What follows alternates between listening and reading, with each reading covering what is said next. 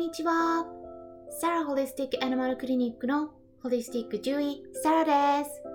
本ラジオ番組では、ペットの一般的な健康に関するお話だけでなく、ホリスティックケアや地球環境、そして私が日頃感じていることや気づきなども含めて様々な内容でお届けしております。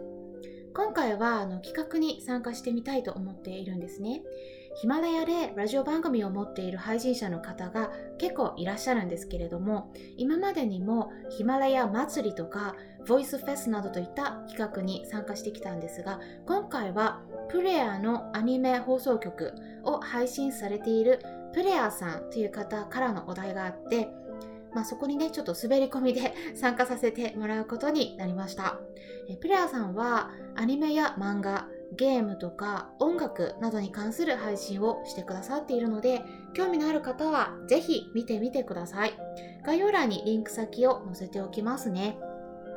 あの他の配信者の方よりもねちょっと遅れての配信になるので あのあんまり聞いてもらえないかもしれないんですけれどもまあ一般の飼い主さんとかお子さんがいらっしゃる方が聞いてもね参考になるようなお話ができればいいなと思っています。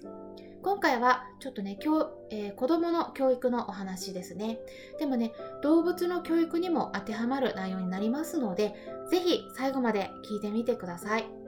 私はね、あの、実はちょっと、えー、有名な学習塾、名前言ってしまいますとね、早稲田アカデミーというところなんですが、まあ、そこでね、塾講師してたんですね。担当は中学受験を目指す小学5年生と6年生の理科と算数。それから他の講師の方がね足りない時に高校受験を目指す中学生の理科とか英語や数学、まあ、完全に理系ですね。それを担当してたんですが。ただねメインは中学受験を目指す小学5年生と6年生の理科でした。で週に2回くらい塾講師をやりながら動物病院での獣医師としての勤務もパートでやってたんですね。なぜね、正社員で あの動物病院で働いていなかったかっていうと、うん、あの、時給に換算した場合、パートの方が時給が良かったからです。あの、時間の効率を考えるとね、やっぱりパートの方がいいんですね。まあ、それでね、あの、塾講師の方はね、なんでやったかっていうと、きっかけは別の分野をね、知りたかったっていうことと、あとね、あの、その当時子供が欲しかったのもあるので、子供のことを知りたかったっていうのもあったし、あとはね、私はもともと獣医師になってなかったら、まあ、薬剤師かドッグトレーナーになってたなと思うんですね。まあ、そのくらいもともと犬を飼っていたというのもあって、動物にしつけをするのとかね、教育をするっていうのがね、まあ好きだったんですね。まあ、それで興味があってやってみたっていう感じなんですね。まあ、学習塾としてはね、小学生を担当するか、中学生を担当するか、まあ、一応ね、希望は出せるんだけれども、どっちがいいか聞かれたので、まあね、その時はね、もうどちらでもいいって答えたんですね。そしたら、小学生の方に配属されたんですね。皆さんは中学生と小学生どちらに教える方が難しいと思いますか？あのね普通はね中学生の方が難しいだろうって思いません？でも私はね最初そう思ってたんですね。でもね全然違ってたんですね。小学生に教える方がもうすっごくね難しいんです、うん、あの高校受験を目指す中学生よりも中学受験を目指す小学生の方が賢いんですよね。なのでね、あの、すごく根本的なところを聞いてくるんです。例えばね、理科だったら、なぜ地球は回っているのとか、なんで太陽はいつも東から出て西に沈むのとか、なぜカメレオンは体の色を変えられるのとか、皆さんお子さんいらっしゃってそういうふうに聞かれたら答えられますか？時にはね、これを発見したらもうノーベル賞受賞ものだよって思うようなことをね、いろいろ聞いてきたりします。あとはね、あの、それとは別に小学生の方がもうすぐ騒ぐんですね。あと集中力が途切れやすいです。理科の授業をするもう前のことで、うん、まずね、例えば椅子の上とか机の上に立ってはならないよっていうことをね教えるところから始まります。それをね制圧できるかどうか制圧したらあれなんですけどねあの先生講師の方に注意を向けられるかこの能力が問われるんですね。で授業中も死後現金ということを守ってもらわないとならないんで私が授業する時はね今こうやって話している感じとは全然違った。度数の効いた声で話したりしてました。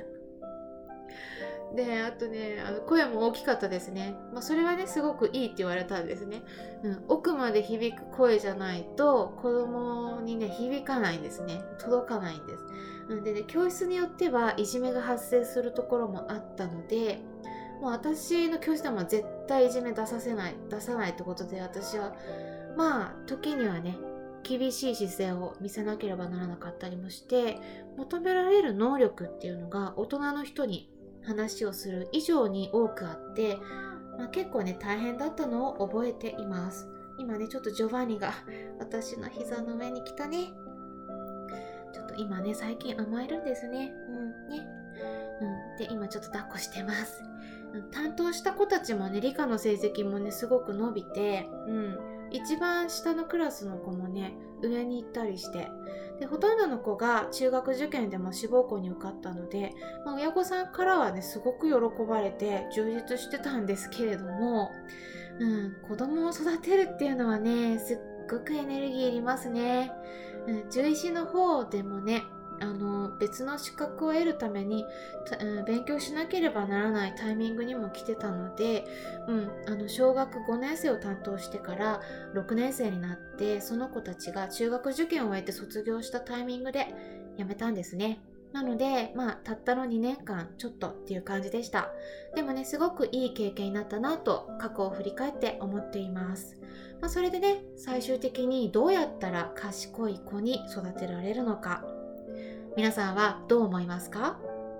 あのー、ね、よく思われることとして、親がね、まず賢くないといけないっていうふうにね、あの言われるかもしれないんですが、私はそうじゃないと思うんですね。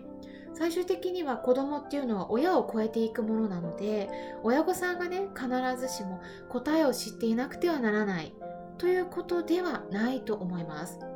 私がね塾講師をやっていてあの成果を出している講師たちがねやっていることっていうのは何をしていたのか言いますと勉強をする楽しみを教えるっていうことなんですね。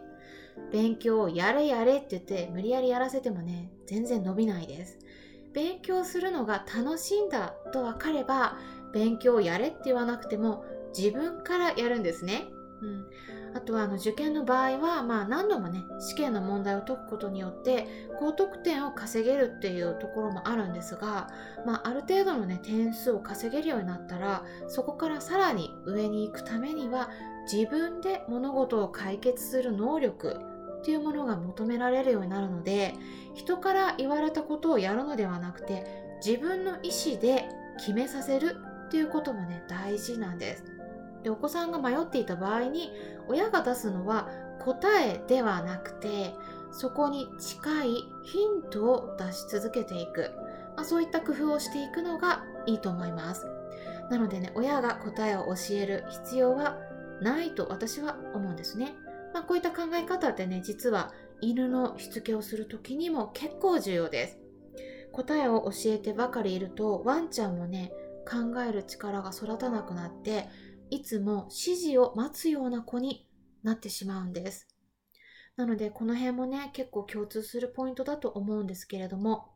皆さんはどう思いますか、まあ、ちょっとね理科の授業とはそれてしまいましたがちょうど私が理科を教えていたっていうこともあって、えー、子供とかワンちゃんの教育に関するお話もしてみました。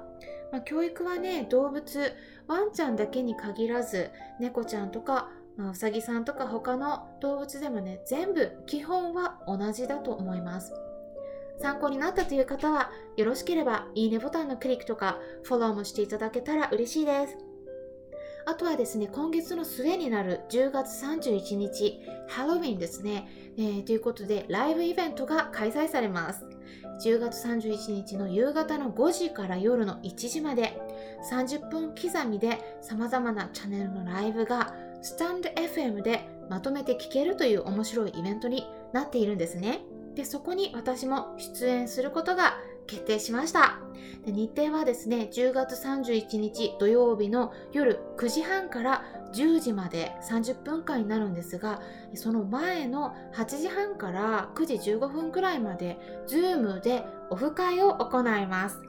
スタンレー FM と呼ばれるね、携帯電話のアプリをインストールして、そこから参加してもらうことになるので、まあ、その参加方法についてね、Zoom で解説するのと、ペットの飼い主さんと少しでも直接お話ができればと思っています。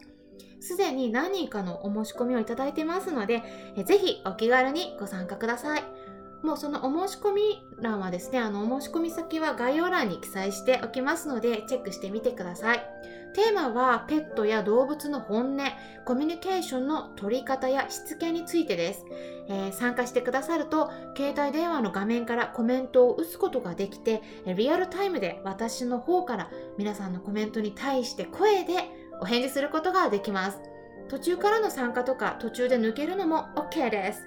えとってもね、面白い企画になっていますので、ぜひお気軽にご参加ください。